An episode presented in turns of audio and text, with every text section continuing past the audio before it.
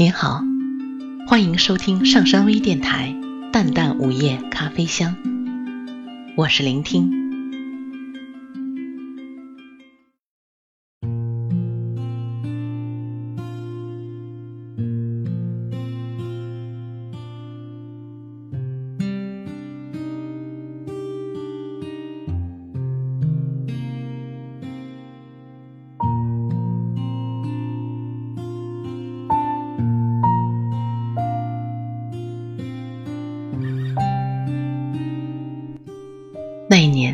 我在美国看上一只蔻驰的钱包，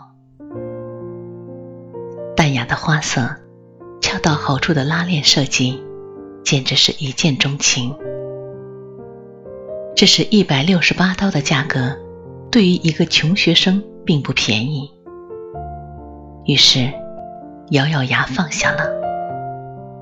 但我急需一只钱包，几乎转遍了所有的打折店。企图找到一款类似的，能够替代他的钱包。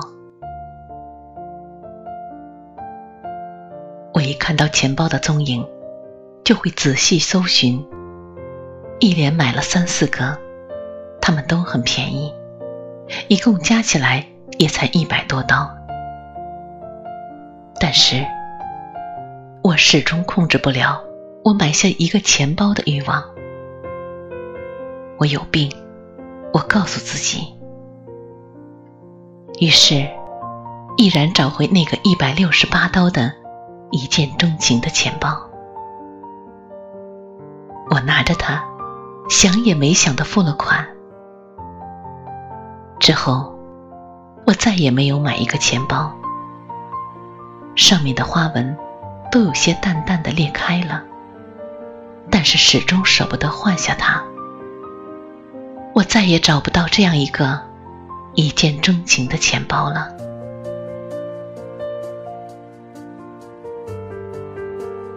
好在，这不过是个钱包。如果是人与感情的话，这个问题想来要复杂的多了。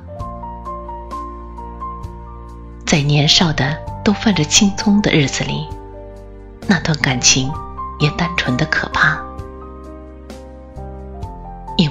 掉，所以何其不公平！我一直也想不明白，为什么明明说好在一起的人会选择分开？那么珍视、那么喜欢过的人，最终也能放下牵起另一个人的手？大概也是因为不是非亲不可的爱情吧。谁的一见钟情不刻骨铭心？只因为认定了，就不忍心再改变了。那些年，之所以让我们谈论到已经毫无新意，还念念不忘的，因为这足够真实。我无法为他俩的分手找到一个合适的理由。如果按照台湾小妍的套路，他们峰回路转，都是应该在一起的。但即使这么多年过去，最终没得到的，不还是不会忘记吗？柯景腾如是，想来，喜欢这部片子的人，也是被戳中了心事的人吧。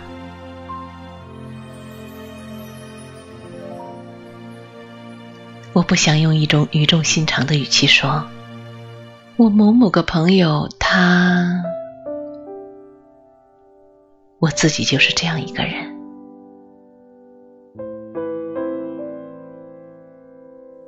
我曾经以为，他的一个笑容，能够把北京雾霾天以上所有的阳光都吸过来。可是最终啊。”不还是像两条相交线一样，越行越远了吗？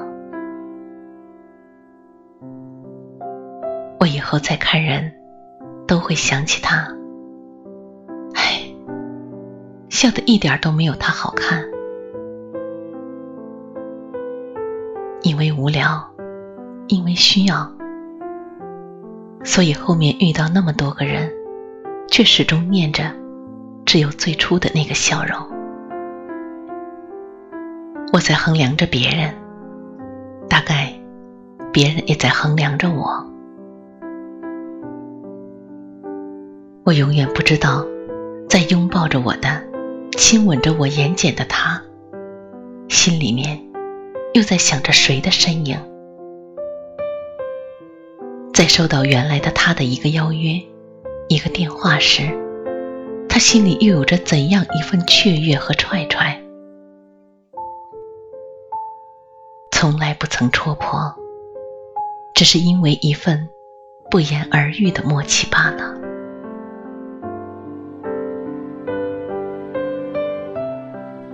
就好像那么多年前，我花了多出快一倍的钱，兜兜转转，只有买到那个最初令我怦然心动的钱包，我才会停止搜寻。我相信的是，从一而终，非亲不可。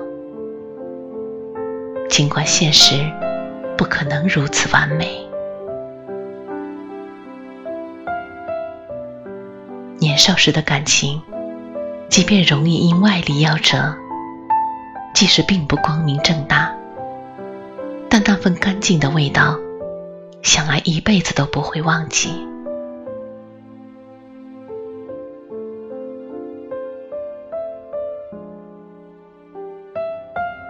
文艺女青总爱用“人生若只如初见”来形容一段感情。是啊。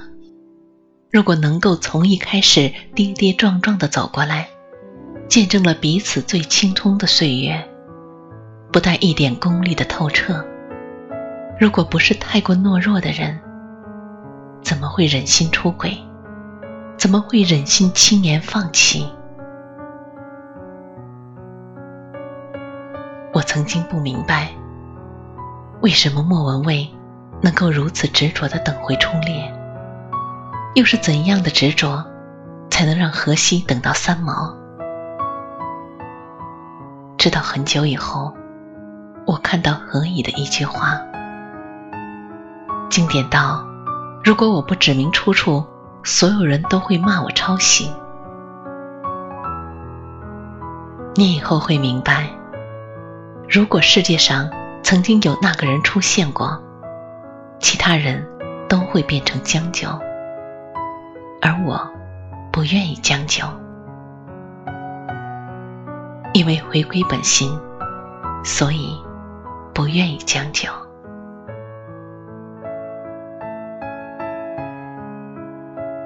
大多数人没有这样的幸运，更多的时候是我们不得不将就，不得不屈从于现实。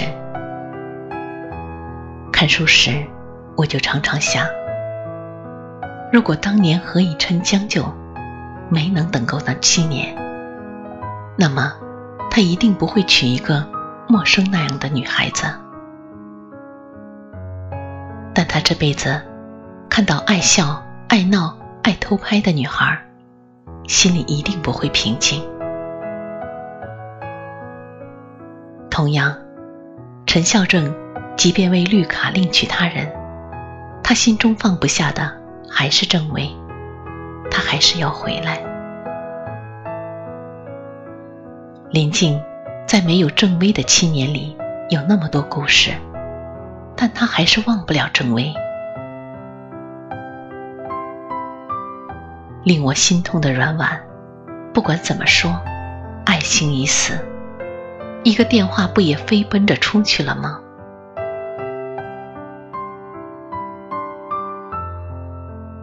我知道，我一直都知道。李大人认定了程又青，阿亮认定了小水，这是完满。陈孝正这辈子也不会忘掉郑薇，柯景腾这辈子也不会忘掉沈佳宜，这是青春。这样又何其不公平！那个陪你走完所有的路的人，不一定是你爱的，也不一定是爱你的。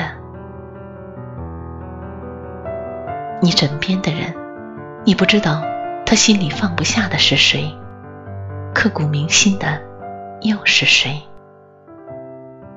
我们谁又能保证，我们不是那个被当了替身的、被别人利用的傻瓜？但这段旅途中，偏偏只有他能够陪你。看到《致青春》里的师姐。只是惊鸿一瞥的一个身影，但又是无数女孩的缩影。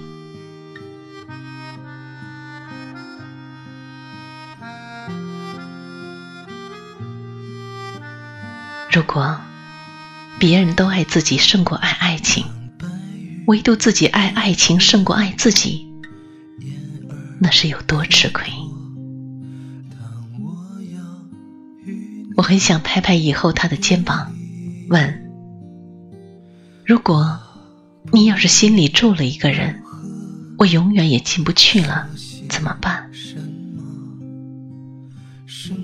我此刻的表情一定是笑着的，是心里有多酸？我怕的不是你现在不爱我，我怕的是你永远也忘不掉，我也永远。忘不掉。愿星星代替我守护你